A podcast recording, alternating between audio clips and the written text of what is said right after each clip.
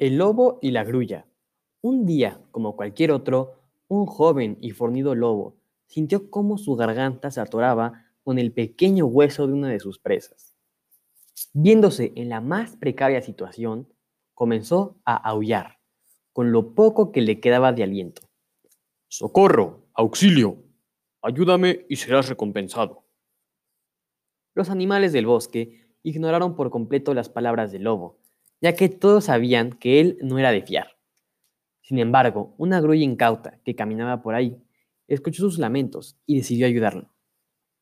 Es así que con su largo y delgado pico entró en la garganta del lobo y luego de haber extraído el hueso exigió el pago prometido.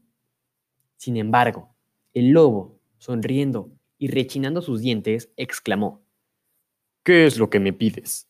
Te aseguro que ya tienes la recompensa que te mereces al haber metido tu cabeza en la boca de un lobo y haber seguido con vida. Fin. Y con este cuento, la moraleja es que cuando sirves a los malos de corazón, no esperes una recompensa. Agradeces y escapas de las consecuencias de tus acciones.